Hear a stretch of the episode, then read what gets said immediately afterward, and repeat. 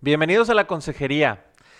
Si tú eres de los que dicen, oye, como que me cambiaron a mi papá, a mis papás, o me cambiaron a mis suegros cuando me casé, o si tú estás en el rol de que tu hijo o tu hija se te casó y dijiste, ¿qué le pasó? Porque ellas son tan diferentes ya siento que no es mi hijo o mi hija, cambió totalmente después de que se casaron, este podcast lo tienes que escuchar, porque vamos a tratar de este tema. Quédate hoy en la consejería.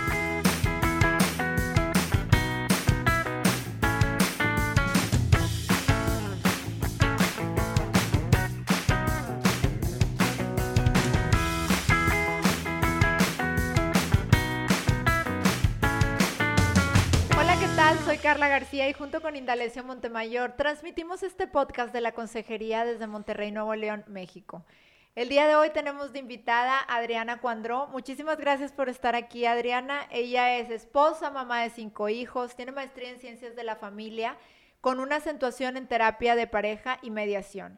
Y el día de hoy estaremos viendo el tema cuando los hijos se van. ¿Qué es lo que pasa en esta etapa del nido vacío, que así se le conoce comúnmente? Y pues bienvenida Adriana, gracias por estar con nosotros. Gracias Carla, gracias Indalecio, es un gusto estar aquí con ustedes y poderles compartir y poder ayudar a pasar esta etapa, que como bien dices tú, que se llama nido vacío.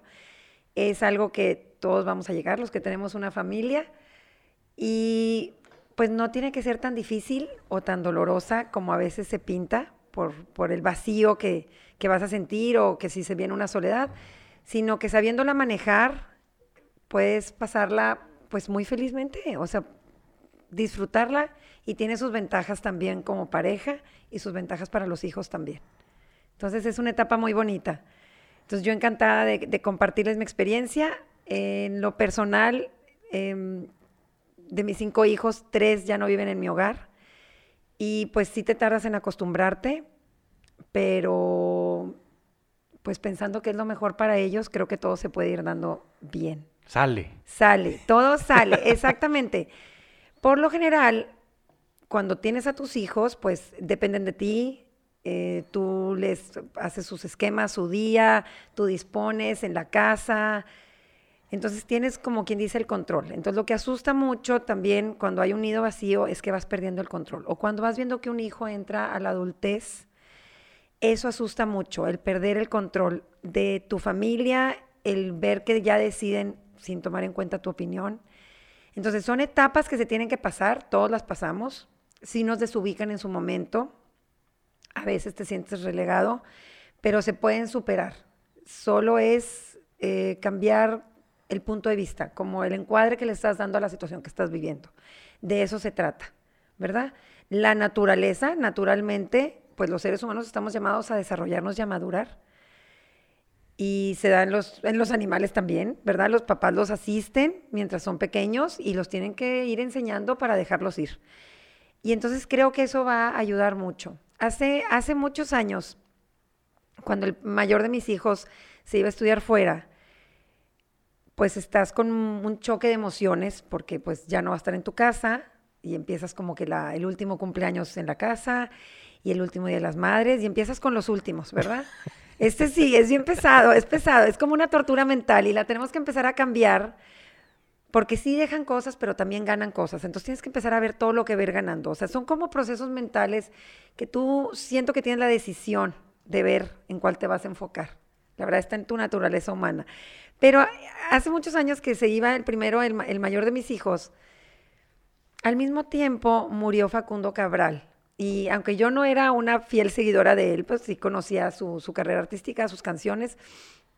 Y recuerdo que un comentarista platicó que cuando él se iba de su casa a empezar su carrera, su mamá le dijo, algunas palabras más, menos, ¿verdad? Pero le dijo algo así como, dos regalos te, te, voy a dar en la vida. El primero ya te lo di y es la vida misma. Y el segundo regalo es la libertad para vivirla. Y se me hizo muy hermoso y se me hizo que yo creo que todos como hijos, todos fuimos hijos también, o sea, somos padres, pero fuimos hijos y todos anhelamos esa libertad de explorar. y, de vivir, y, como decían antiguamente, con la bendición de tus papás, ¿verdad? Y a veces no se da tan, tan eh, naturalita como quisiéramos, a veces hay muchos choques en, la relación padres e hijos cuando empieza esa adultez y esa libertad. Pero a mí se me hizo un regalo muy bonito que darle a mis hijos, esa libertad para vivirlos y, y saberlos respetar en su libertad. Se cometen errores en el camino, uno como papá tiene que aprender a, pues, respetar las decisiones que van tomando, em, también a valorar sus opiniones. Ellos también saben lo que están viviendo. Y aunque uno piensa que uno sabe lo mejor para sus hijos, pues la verdad es que cuando son adultos, ellos también son los que se conocen mejor a sí mismos y ellos pues, pueden decidir también por su vida. Entonces, bueno, con eso en mente, pues he disfrutado verlos crecer. Ha dolido, sí duele, pero lo he disfrutado mucho, la verdad. Eh, y siento que también he aprendido mucho de ellos como adultos. También es un mundo que va cambiando, ellos lo conocen en muchos aspectos mejor que yo. Entonces también he aprendido mucho, mucho de ellos y creo que es un proceso que he disfrutado. Sí he llorado, porque también se siente la soledad, pero lo he disfrutado. Creo que en el proceso, cuando un hijo comienza a ser adulto, es un proceso de estar para ellos y acompañarlos. Así como les das las alas para volar, tienes que también simbrar los cimientos de que sepan que pueden llegar y regresar a su casa por un consejo, por un apapacho, este, por lo que se les pueda ofrecer, por, una compañía también, ¿verdad? Por disfrutar casa de sus papás, este, la casa paterna, materna, este, pero creo que es muy importante eso. Y entonces ahorita, ahorita va, vamos a empezar con algunos tips que me gustaría darles para que esto salga. No quiere decir que no hay tropiezos y puede haber em, choques. Uno también como padre, madre de adulto, vas aprendiendo también a soltar. Entonces cuesta, estás acostumbrada a controlar, estás acostumbrada a opinar, estás acostumbrada, pues de alguna manera que en tu casa se hace lo que tú decías o por lo menos tú ponías las reglas. Y no quiere decir que ya no haya reglas en tu casa, sino que realmente tienes que cambiar las reglas. O sea, el hijo de estar en preescolar o estar en primaria o secundaria o prepa, pues pasa que ya está en una vida laboral o ya está en una vida adulta. Entonces las reglas cambian, eh, el juego cambia y, te tienes que adaptar. Si no, pues creo que vas a tener problemas. Si te quedas estancado en quererlos tener bajo tu, tu control, te causa problemas por, por, por porque son dos procesos que se están viviendo. El hijo está viviendo el proceso de, estar fuera de casa, de ser independiente, el hijo independiente, y, tú estás viviendo el proceso de, ya un matrimonio con hijos adultos, o una pareja, o un padre o madre, ya sea que te toque la paternidad o la maternidad solo, este, pues ya tienes un hijo adulto. Entonces son dos procesos. El, el hijo también se está desarrollando en su adultez. Entonces cuesta, hay choques, pero creo que todo se puede lograr si lo vas sabiendo manejar. Claro.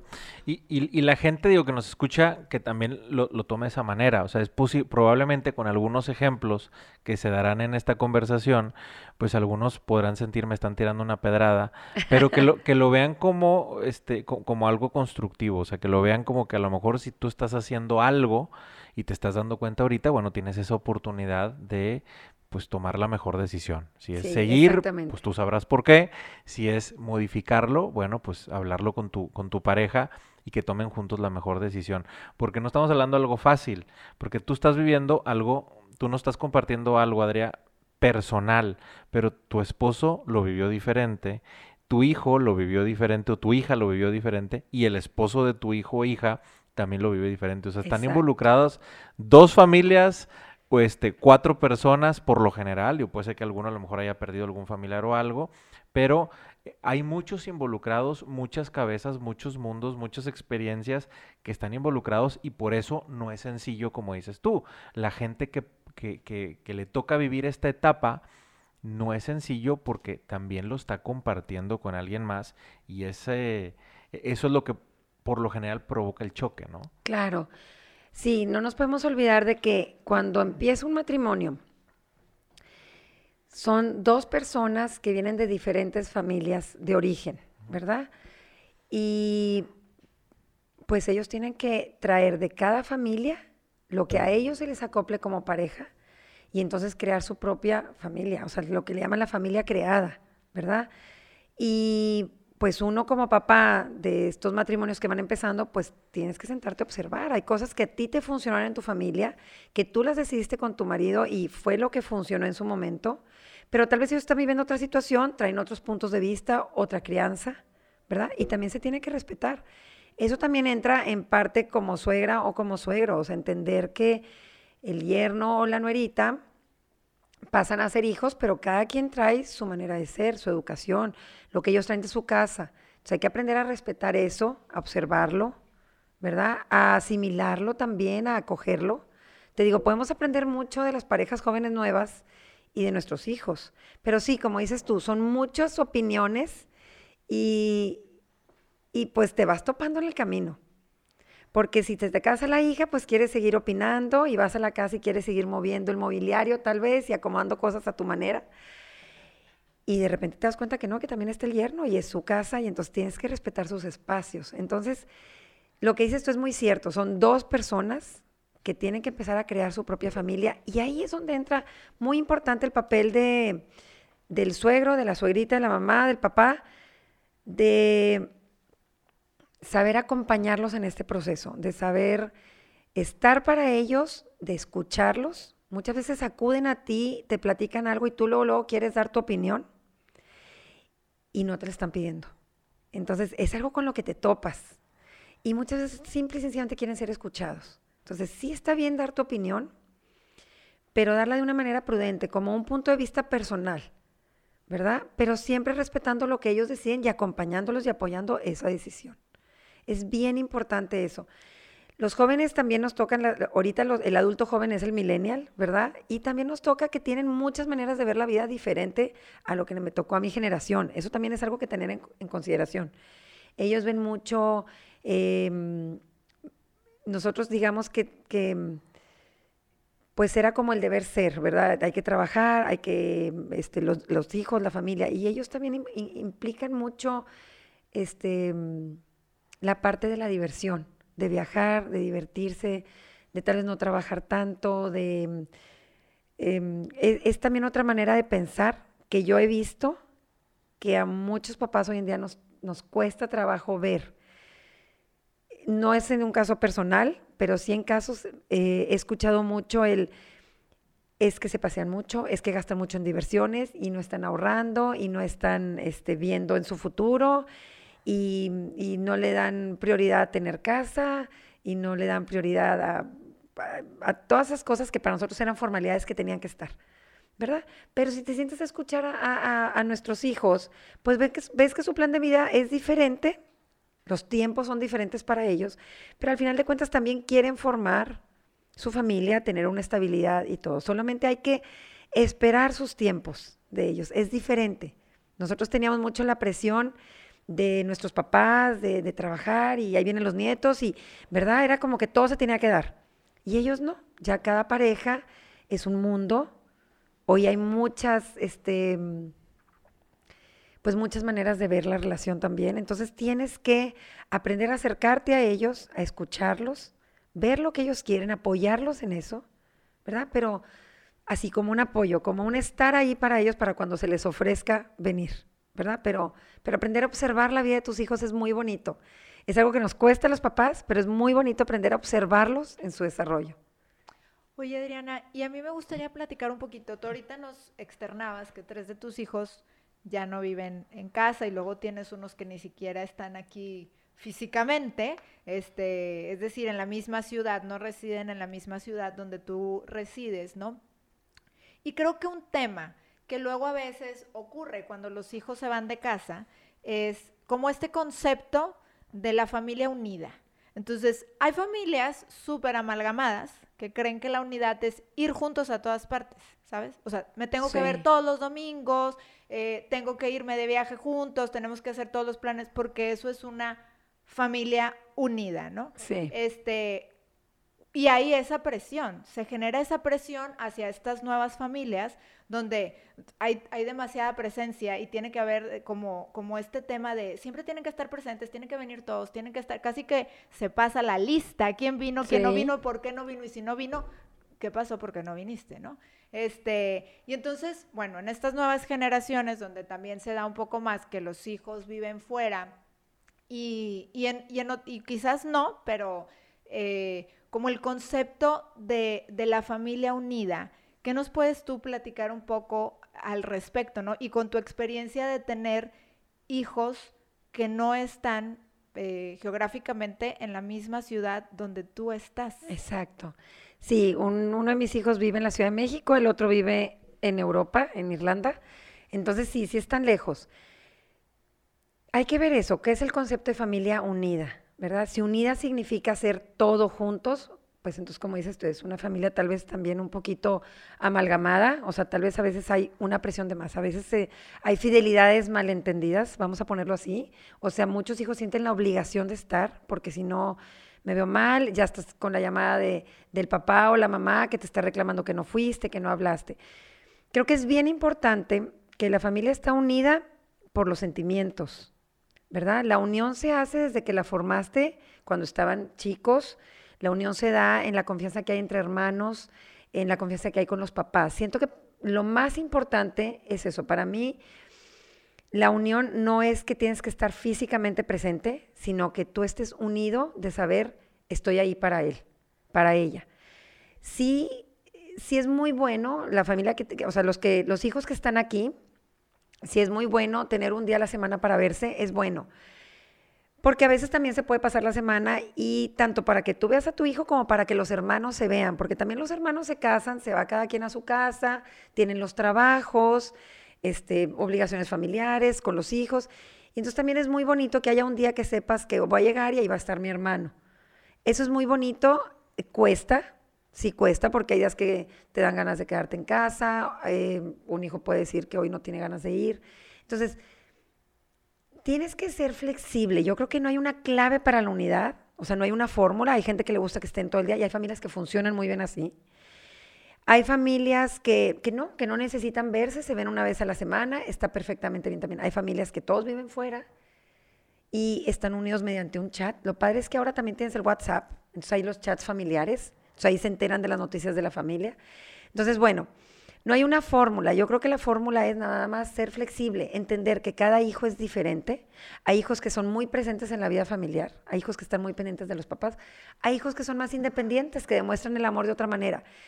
La cosa es que es unidad. Si unidad, si estar ahí significa que me quieres o no me quieres, creo que ahí estaría mal el concepto. El concepto. ¿Verdad? Si tu hijo no viene, quiere decir que no le importa, creo que está mal el concepto. ¿Verdad? Cada familia es un caso, cada situación que se va viviendo, cada pareja de hijos que se va formando, o sea, ese matrimonio que se formó es diferente. hay hijos que necesitan mucho el contacto familiar, hay hijos que lo, lo espacían y así funcionan. Ahora también hay etapas. Por ejemplo, un hijo recién casado muchas veces busca la independencia de los papás, ¿verdad? Este es mi hogar, este es mi espacio, yo, yo pongo mi... Y luego vienen los, hijos de ellos, o sea, los nietos para los abuelos, y vuelven a regresar al sistema familiar, porque ya, ya, ya pasaron la etapa de, de, nosotros libres, nosotros nos vamos de viaje, nosotros nos desvelamos, tenemos nuestros horarios. Entonces, una clave como papá es conocer a tus hijos, cada uno, y conocer esa familia que van creando. Y lo que dices tú, el papá que habla, qué pasó, no estuvo. Otro aspecto muy importante es ver la intención, ¿verdad? O acercarte. Oye, tienes tres domingos que no vienes, ¿cómo andas? ¿Todo bien? Abrirte también una posibilidad de que pueda haber algo en el sistema que no le está funcionando. La comunicación es bien importante en todas las etapas de la vida, del matrimonio, del matrimonio propio, del matrimonio de los hijos, de, de las etapas que se va viviendo con familia. Entonces, comunicarse, preguntar qué está pasando, ¿verdad? Tratarse de entender. No quiere decir que no va a haber roces, somos personas diferentes, tú lo acabas de decir ahorita. Entra también este, una, persona ajena al sistema familiar. El momento que se casa un hijo, este, entra una persona a tu sistema familiar que trae tu manera de ser. Entonces, hablar las cosas, platicar las cosas, A veces va a haber roces. Pedir un perdón a tiempo es muy importante. Este, pero todo se da con la comunicación, la manera de comunicarse. No funciona el hacer caras, no funciona. No funciona el recibir con una queja de que, a qué son estas horas de llegar. No funciona. ¿Qué funciona como, como familia que ya tienes hijos casados? El recibirlos con una sonrisa. A la hora que lleguen, en el momento que vienen, el ratito que estén. ¿Sí? Porque eso hace que se sientan acogidos. Si tú tienes una familia tan aglutinada, o sea que, porque no llegaste, llegaste tarde, tú eres el que siempre te vas, eh, ¿qué siente la, la, la, pareja que, que, está llegando y puede llegar una media hora y el otro hermano o la otra cuñada llegó y ya tiene dos horas ahí y, y, pues tienes a la suegra que te reclama que casi tú no vas y que, ah, es que no te enteraste porque no has venido, ¿verdad? Esos son típicos, ah, es que no viniste, es que te lo perdiste. Son comentarios que hieren. Ah, si a nosotros no lo dicen, si volteamos este, el espejo y a nosotros no lo dicen, pues se siente feo. Porque tal vez algo te atoró, tal vez en esa mañana no tuviste ganas, tal vez quisiste estar en tu casa un ratito más, tal vez te entretuvo alguna situación con un hijo este, entonces, tenemos que tener mucho cuidado con esos comentarios. La casa paterna debe ser una casa donde se antoje llegar. Una casa donde se viva amor, donde no haya reclamos, no haya quejas, no haya críticas. ¿Verdad? Yo, yo tenía una amiga mía que, que, que todos los hijos la volteaban a ver y llegaban con ella y ella jamás tenía una palabra amarga para ninguno. Sabía ver lo mejor en cada relación que hacía con cada familiar que tenía. Si esta hija le daba tiempo, agradecía ese tiempo, pero si la otra hija le daba el consejo y no le daba tiempo, agradecía eso. Si la otra nada más mandaba un WhatsApp, agradecía el WhatsApp. Si el otro hijo se presentaba dos semanas después, lo recibía con el mismo cariño como el que iba tres veces a la semana. Y entonces nadie se sentía inoportuno, nadie se sentía no bien recibido. Entonces es muy importante cuidar eso entender que los hijos, lo que yo decía ahorita, no tener el control asusta, ¿verdad? La soledad asusta, el nido vacío, algo que viven los papás es esa soledad que empieza a llegar y asusta. Entonces, no queramos descargar ese miedo con reclamos, ¿verdad? Hay que analizar, interiorizar y ver por qué reclamé o qué es lo que me duele. Ah, porque me gustaría verlo más. Pues dile, ay, no sabes el gusto que me da porque te quiero mucho. ¿verdad? Este, o tú márcale. Muchas mamás dicen, es que yo no le voy a marcar hasta que no me marque. Error. No le vas a marcar todos los días porque tienes que respetar esa vida que ellos llevan. Pero tienes ganas, marca, saluda. Un minuto, hijito, me estaba acordando de ti. Te quiero mucho. Ya, cuelgas, no interrumpiste, no lo saturaste, ¿verdad? Respetar horas de trabajo, eso también es muy importante. A veces las mamás queremos mandar un WhatsApp y que nos lo contesten luego, luego. Hay que respetarlos. Ya son hijos adultos independientes, tienen horas de trabajo, horas de familia, horas de pareja, ¿verdad?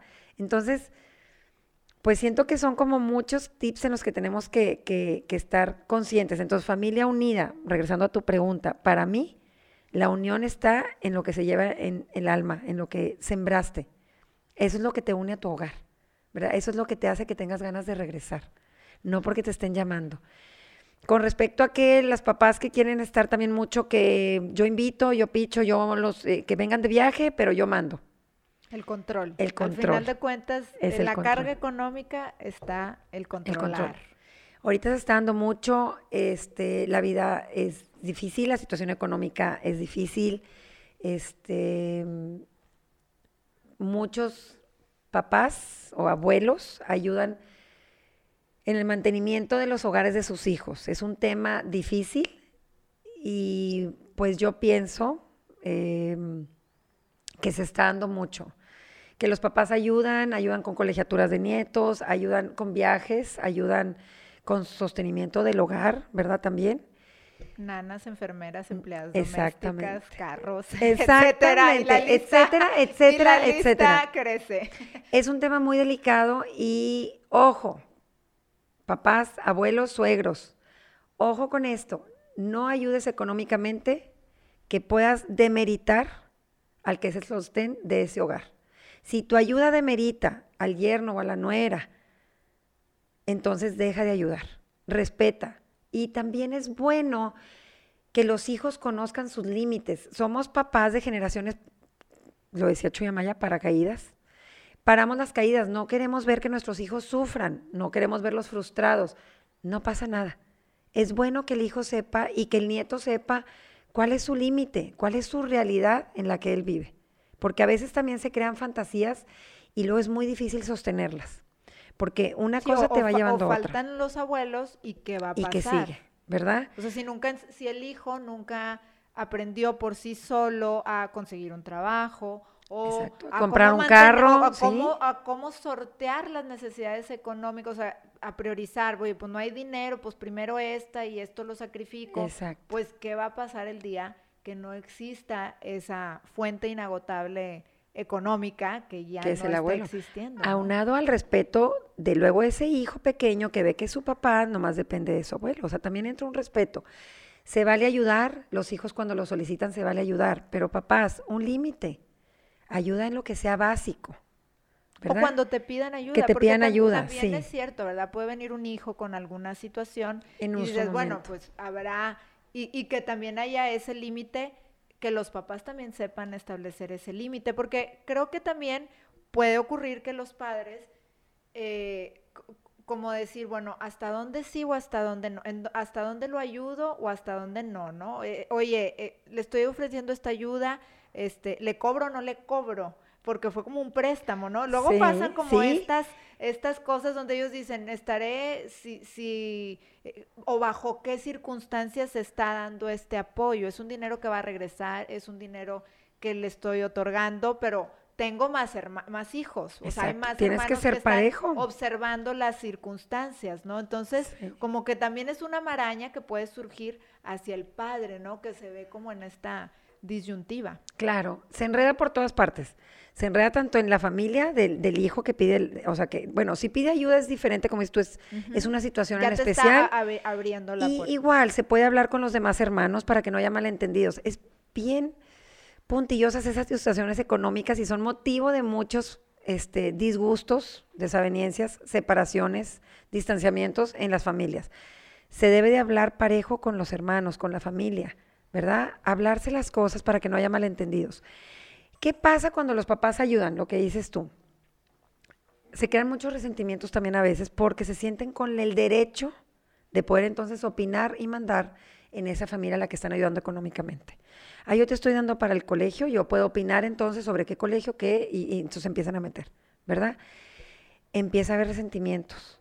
Si, si es el hijo el que pide la ayuda, si es la hija, el, el yerno se puede sentir devaluado porque yo no puedo sostenerla como el suegro quisiera que yo sostuviera a su hija o a sus nietos, ¿verdad? Puede haber malentendidos. De parte de la hija también, o sea, puede, de parte del hijo, puede ser que la, la nuerita diga, pues es que se están metiendo de más, también, porque empiezan a opinar mucho. Entonces, no hay una medida, o sea, no hay fórmulas exactas, pero sí hay como consejos que pudiera dar. O sea, sí me llegó una vez a consultoría una, una, pues, señora joven que sí, por ayuda económica, entonces los suegros tienen el derecho de opinar en todo, en educación, en crianzas, en rutinas que tenían de familia también. Eh, empezaron también a, a exigir visitas, este, como un sentido de pertenencia, ¿verdad? O sea, yo te di, entonces pues me estás obligado a mí porque yo te estoy ayudando. Entonces, no, si uno ayuda, se da esa ayuda, ¿verdad? Se habla con, con el hijo, si es prudente se habla con los demás hermanos para que no haya luego que, ah, me enteré y a mí no me dijiste y a mí no me ayudaste en esta ocasión, y, ¿verdad? Entonces se habla, se trata de ser parejo, pero sí respetarlo. Eh, eh, mira, es, es muy, muy similar a como cuando viene, eh, tú quieres opinar en la familia de tu hijo y, y mu- muchas personas también en consultoría han venido a decirme, es que la regué, porque el consejo lo di, se lo di a los dos, este, es igual. ¿Quieres darle un consejo a tu hijo? Dáselo a él, no al yerno. Es diferente, ¿verdad? Aquí es lo mismo. Tu hijo te viene a pedir ayuda, bueno, pregúntale, platícalo con él, pero si también aquí te pudiera decir, tienes que respetar al yerno o a la nuerita, ¿verdad?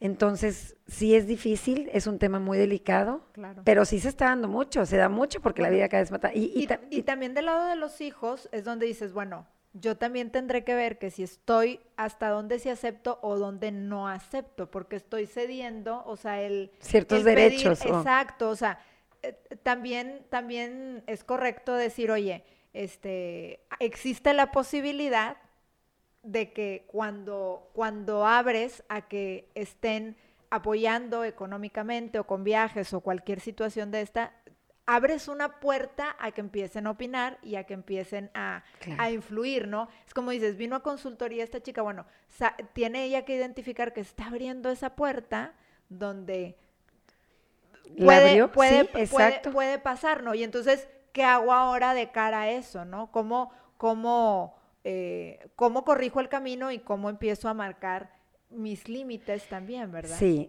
esa es otra, otra, otra parte. Los límites, ¿cómo los marcas? Pues se tienen que empezar a marcar. Como dices tú, va a doler. Y al principio, pues puede empezar como luego le llamamos el griterío, ¿verdad? La gente empieza a repelar porque de repente marcaste un límite. Hablando, comunicándonos. No siempre se va a recibir bien, pero sin perder educación, sin, tomando en cuenta sentimientos también. Puede ser que la ayuda ha sido bien intencionada, Tú empezaste a abrir el límite, permitiste que entraran las opiniones, todo. ¿Cómo lo empiezas a cerrar? Pues hablándolo, platicándolo. Mm, Y, y- entonces tú mismo también, porque también lo que decías tú, la parte del joven es porque es- estás pidiendo una ayuda, porque también muchas veces los jóvenes quieren vivir con demasiada comodidad. El joven ya no está, o sea, ya no quiere acostumbrarse a batallar. Y los papás para aquellas que hacíamos, pues les dábamos todo, ¿verdad? Entonces, no pasa nada que batalles, no pasa nada que batallen los jóvenes, no pasa nada. Tú como papá, mamá joven, se vale, se vale empezar de cero, se vale empezar poquito a poco, se vale ir juntando, es bueno, lo valoras, es lo que tú vas creando, te da un sentimiento de satisfacción hermoso. Y de pertenencia a esa nueva familia. A esa nueva familia Y- se unen. sí. Indalecio y yo, este, cuando luego platicas, ¿verdad? Oye, ¿cómo empezaste? Pues empezamos con un colchón en el piso. Digo, o sea, y te da risa porque dices, cuando tuvimos, no recámara, porque no era recámara, era una base, o sea, literal, ¿verdad? O sea, tuvimos una base con un edredón bonito, ¿no? Pero dices, ah, te acuerdas, o sea, hoy por hoy te acuerdas de lo que pasas y es ese sentido de, de, de, de cómo fuiste construyendo ese nuevo hogar y esa nueva familia, es decir, Tu identidad. batallar, e- este batallar hace que te empujes, que construyas y que, y que quieras hacer cosas mejores para tu pareja, para tu familia, para tu- los hijos que están por nacer, ¿no? Como que sale de, sale de ti todo esto y, y va construyendo y forjando estas eh, cosas, eh, como quien dice, esta identidad que, que platicábamos, ¿no? De esta nueva pareja, de esta nueva familia, ¿no? Exacto, sí, exacto. Es una satisfacción muy bonita que hay que darse la oportunidad de probarla, de ir creciendo y crecer como hijos. Y también que los hijos valoren el trabajo del papá. Esto es lo que se puede tener. Y a veces uno piensa que les va a afectar, ¿verdad? Ahora resulta que todos somos afectados o todo nos afecta. Y no, los forja, forja carácter. Hay que permitir, como dicen, que se frustren tantito. Y nosotros como papás hijos casados también. A veces queremos este, acolchonar todo, que no tengan ninguna caída, que no sufran, ¿verdad? Y no pasa nada.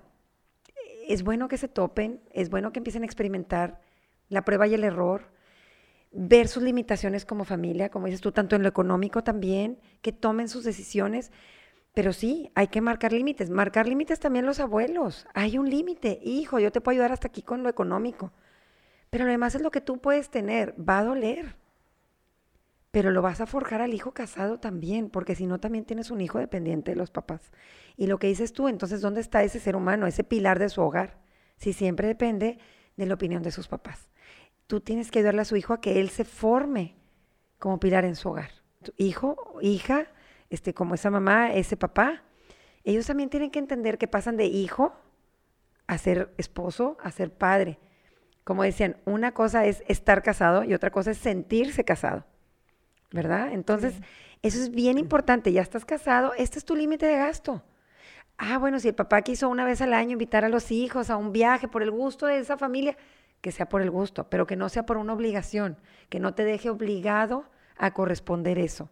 Si no es un gusto, es el regalo que se dio ese abuelo, esa abuela por ese viaje con los hijos, por disfrutar a los hijos otra vez. ¿verdad? Pero sí darles ese espacio y permitirles crecer. Muchos papás los apapachamos de más. Eh, a consultoría también han llegado eh, papás eh, con hijos que luego no saben cómo despegar hijos ya grandes, que tienen sus nietos ya de 14, 15 años, y el hijo sigue dependiendo ahí. Y, abuelos que están prácticamente educando a sus nietos, porque eso fue lo que hizo el hijo, se los delegó al abuelo. El hijo se iba de viaje, el hijo se iba con los amigos todavía a salir en las noches, y, ah, me los cuidas.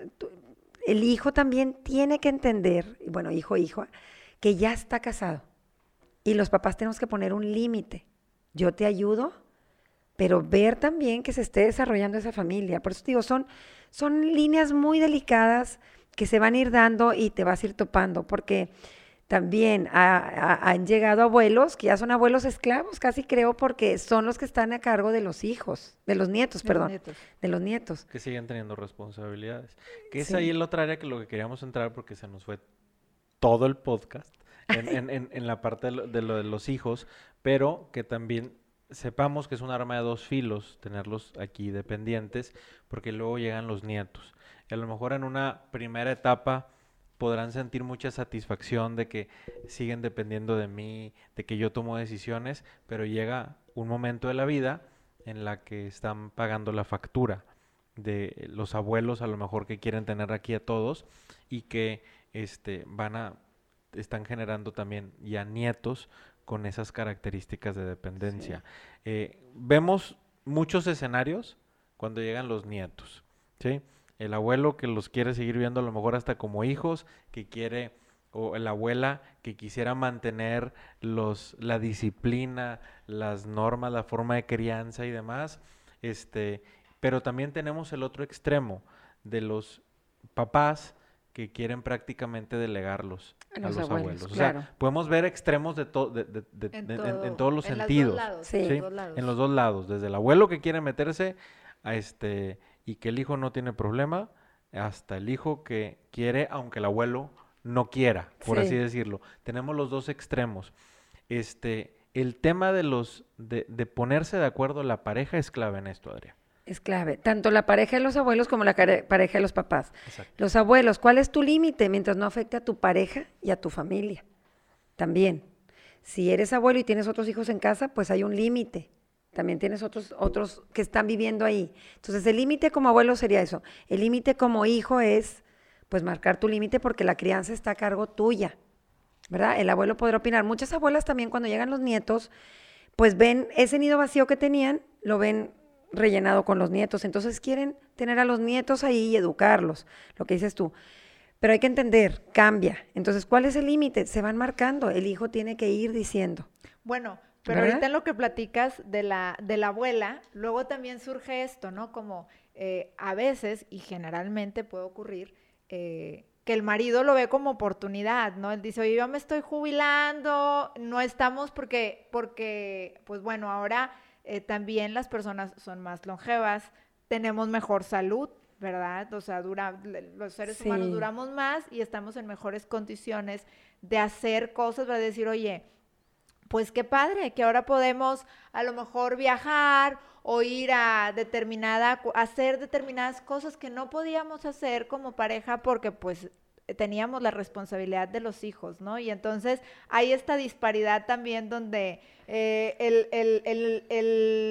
el, esposo en el nido vacío tiene como una perspectiva y a lo mejor la, esposa, lo quiere llenar. y la esposa pues dice, yo, estaba acostumbrada, ¿verdad? Si su rol fue más de estar en casa, de la crianza de los hijos, siente que como que no, no, no encaja, ¿no? Así como el, esposo dice, pues yo no encajo en la casa porque siempre estuve fuera, ¿no? También, También. siempre trabajaba. Por eso es importante. Em, empiezan como todas estas eh, aristas, ¿verdad? O, luego también pasa que eh, esto mismo que somos más longevos, pues tienen responsabilidad de sus papás, que a lo mejor ya están médicamente, hay que encargarse económicamente de, de los bisabuelos, De los ¿me explico? bisabuelos, O, claro. o hay que apoyar porque hay algún tema de salud, ¿no? O sea, o se tienen que ir a vivir a casa porque hay alguna circunstancia, ¿no? Como que hay, hay, Sí. hay un chorro de, Sí. de aristas que, que, que se meten Sí, ahí un aquí podemos ahí, tener ¿no? otro podcast también. En etapa de nido ahí. vacío, como dices tú, es un reencuentro para la pareja, para la pareja original, o sea, esos papás, abuelos. ¿Qué es muy importante? Lo que tú sembraste. Es una etapa donde si, si sembraste bien en tu matrimonio, en tu pareja, pues tienes muchas cosas muy buenas. Si sembraste mal, si hubo desavenencias, pues te vas a topar de repente con el marido en casa, un retiro, la esposa ya con tiempo libre, ya sin hijos, y empieza a haber fricciones. Pues, ¿qué es recomendable? Una consultoría. Tratar de limar esas asperezas, sí se pueden limar, cambian las etapas de vida, es un reencuentro en etapas diferentes. Entonces, una consultoría familiar para mí es muy recomendable porque se trata de lo relacional, cómo nos llevamos bien, cómo podemos volver a establecer esos nexos de comunicación, cómo reencontrarnos, agarrar hobbies juntos, abuelas, mamás también que están acostumbradas a cuidar hijos, nuevas ocupaciones. Búscate la salida con amigas, búscate ir al cine, búscate unas clases nuevas. Nosotros en- Estudiar, estudian. En la maestría, en la maestría tuvimos una compañera de 65 años que está haciendo una maestría. Perfectamente bien se incorporó, estudió, lo aplica con sus hijos. O sea, hay que llenar eso, porque si no, entonces sí, sí, te, te llega esa soledad, te llega esa depresión y no se puede. Ojo con la depresión, muchas también, o sea, muchas personas a la hora de tener el nido vacío les entra una depresión. Aguas con esos síntomas. Es lo normal, una lloradita un día, dos días. Si tú ves que se prolonga, hay que buscar ayuda. Una depresión no es buena. ¿Cómo te das cuenta cuando ya no tienes ganas de salir, no tienes ganas de ver gente, pierdes apetito o al revés, estás con ansias, este, muy irritable? Entonces, no pasa nada. A veces hay un tabú en cuanto a buscar ayuda. Es padre, es recomendable porque es un punto de vista que tú tal vez no habías visto de la misma situación que estás viviendo. Entonces, sí, son etapas que va cambiando. Ese nido vacío, pues hay que fortalecerlo con los amigos, las amistades, los viajes. También es muy importante tener un grupo de amigos durante tu vida matrimonial porque luego también es el que te queda, los hijos se van y ellos van a tener sus grupos y su vida.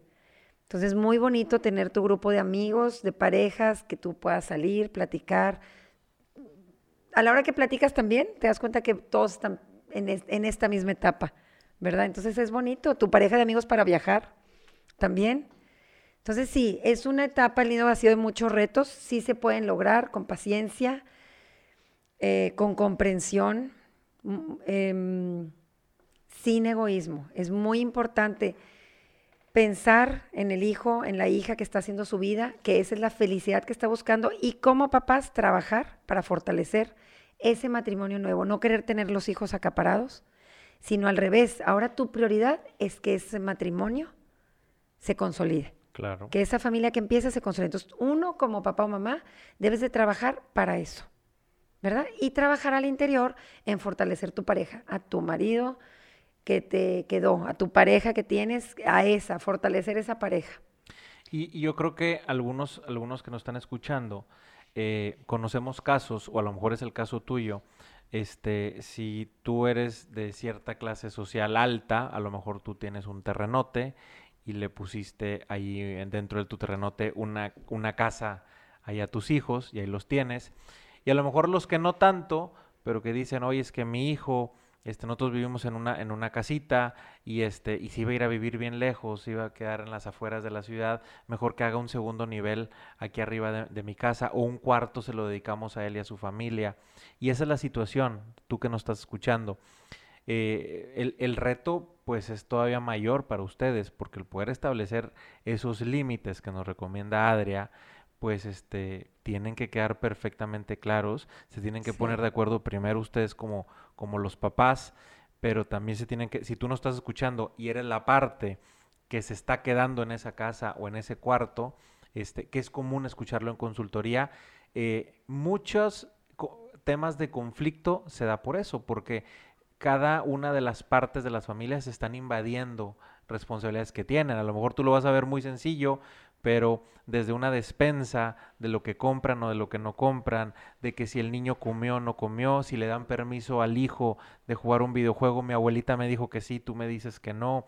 Este, cosas muy sencillas que todo eso va sumando y hace caótica a lo mejor esa convivencia y que tú dices esa vida de familia no es posible y no es porque sea una vida de familia, es porque está todo revuelto. Entonces, si esa es tu situación, yo también quiero hacer la misma recomendación que, que, acaba de hacer Adria, que a lo mejor necesites el apoyo de un consultor familiar, este, para que les permita a ustedes conocer hasta dónde sí, hasta dónde no, ese punto, porque al menos este, a nosotros también nos ha tocado esos casos en consultoría y que estoy seguro que alguna persona que nos está escuchando ahorita es su situación, o sea, que sepa que sí se puede, hay una manera, obviamente requiere un orden, pero, este, pero sobre todo que tengan un acompañamiento para esa situación en particular, si tú que nos estás escuchando lo estás viviendo. No te preocupes, sí se puede. También. Sí se puede, exactamente.